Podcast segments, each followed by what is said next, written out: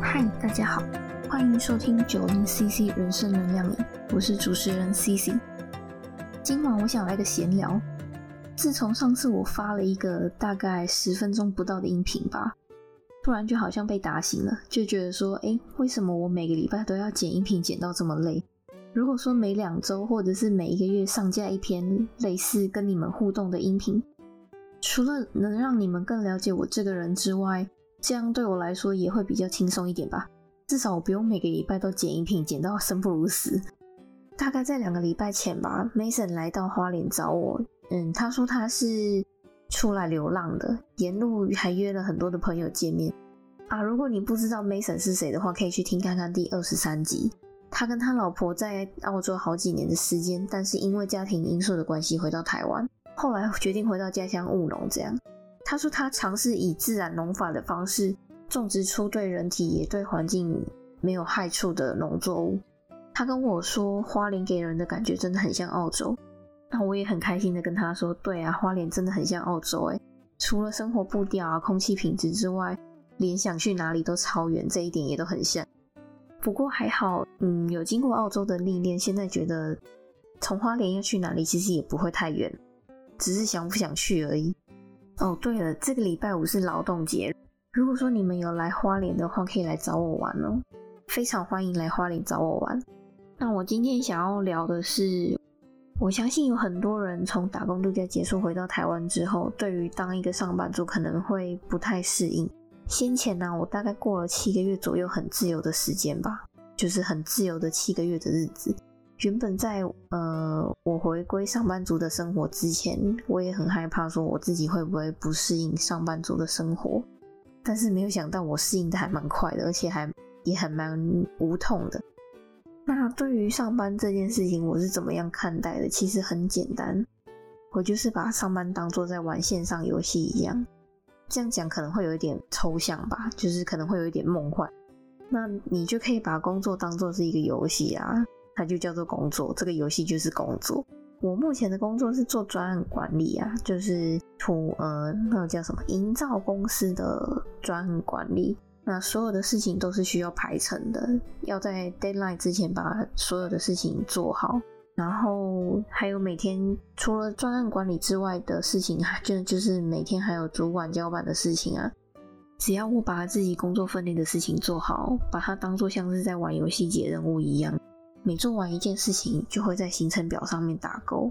每隔一段时间就会检视一下，那我就会想说，哎，这样子还蛮有成就感的。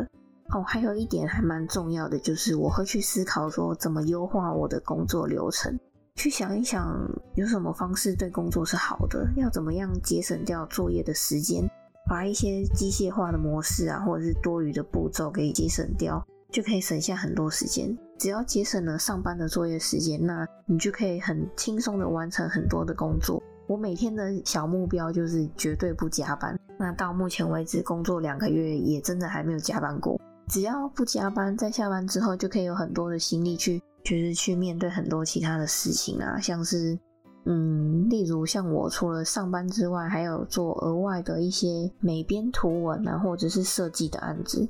另外还有像经营 Instagram 跟 Podcast 嘛。我记得我上次有谈到说，很多人对于我在花莲工作生活，难道不会觉得不适应或者是很无聊吗？我后来发现，应该是说，我觉得只要随时保持对事物的好奇心，对每一件事情都有求知欲，都要有想要学习的心情。我认为这是我能够待在花莲工作生活的其中一个原因。当然，除了这一个原因之外，还有一点就是想办法让生活跟工作达到平衡。虽然我这样说好像没有什么帮助，可是有一句话是这样说的，希望你听了之后可以想看看。当你没有任何动作的时候，就已经做了你内心想要做的决定。意思就是说，你已经选择你最想要的模式了，难道不是吗？如果说你今天想要改变，却又一直抱怨说工作让你很难改变，然后你自己又没有任何改变的动作，这样应该就是表示你应该很满意当下的状态吧？如果你不满意的话，那你就应该要立刻去改变了，把行动力数值调到最大。我前阵子啊看到有一篇文章，他提到练习让自己快乐，就可以提高工作效率，得到好的生活品质。那里面有几个点我想要分享一下，也是我正在执行的一些点。第一点就是找到一个你期待的目标，意思就是说，嗯，在你的行事历里面列出几个让你期待或者是让你想要去做的事情活动。那如果你在行事历里面写了这些你想要执行的活动或者是你期待的事情的话，在你需要提振你的心情的时候，就可以拿出来提醒一下你自己，说：“哎。”已经快到那个时时间喽，那个日子已经快来了，所以你就可以努力的达成你的工作，或者是完成你的要做的事情，这样就可以放松的去做你想做的事情了。嗯，第二点，创造一个正向的环境，意思就是说，周遭的环境会对心态产产生很大的影响。可以在你的电脑荧幕放让你开心的桌布啊，或者是放一些小物品，让你可以感受到。就是可以疗愈你自己啊！我觉得这就是创造一个正向的环境。那我的话就是，我的创造正向环境的方式就是，我每天都会把我的办公桌整理的非常干净。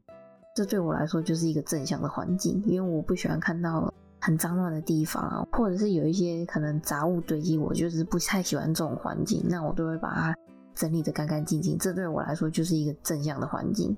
有了这样的环境之后，我觉得我的我是真的有觉得我的就是工作效率有提升，因为你不会有一些杂乱的事情干扰你。第三点就是运动，我目前呢就是有在上教练课，就是一周运动三天。那在那运动的话，就是大家都知道，运动就可以刺激大脑分泌脑内啡，会让你有愉悦的感觉，还可以疏解压力啊，或者是焦虑，增加你的专注力啊。那第四点就是花钱，呃，我不是要鼓励你乱花钱，或者是去买一堆有的没有的东西，或者是奢侈品啊，都不是。我的花钱的意思是说，你要去创造一个好的体验，例如说每个礼拜你规划一天假日出去玩，那你可以把钱花在吃好吃的东西，或者是去体验一些活动啊。那像在花莲就有那个。那个叫什么轻型飞机吗？我也不知道它叫什么，反正它就是轻型飞机，小小飞机的体验。然后还有一些像泛舟啊，反正就是花钱是用来创造体验的。花钱创造一些好的体验，可以带出更有意义或也更持久的一些正向情绪。之前有一位朋友跟我说，他觉得出国是一件很开心的事情，而且这个开心可以持续很久。那我觉得现在虽然不能出国，那你可以就是花每每个礼拜固定花一笔钱去让做让自己开心的活动。那前面这些就是我想要跟大家分享的，我在花莲工作生活的一些平衡方法，生活跟工作的平衡方法，给大家参考一下。如果说你有想要。有人跟你一起努力呀，或者是你想要有人督促你做出任何的改变，都欢迎来找我，我们可以一起努力。嗯，最后我好像都还没有完整的说过我自己在澳洲打工度假的故事。那之前在澳洲的达尔文自己创业的按摩师 Jack，他一直有说想要访谈我，还是说我要专门做一集让他访谈我的内容，又或者说我自己讲。就是我自己单口主持的方式，告诉你们我的澳洲打工度假的故事，你们觉得如何呢？如果有想法的朋友，欢迎留言告诉我。今天的节目就到这边，我们下次见。谢谢你今天收听到最后，希望每一次的访谈都带给你不一样的启发。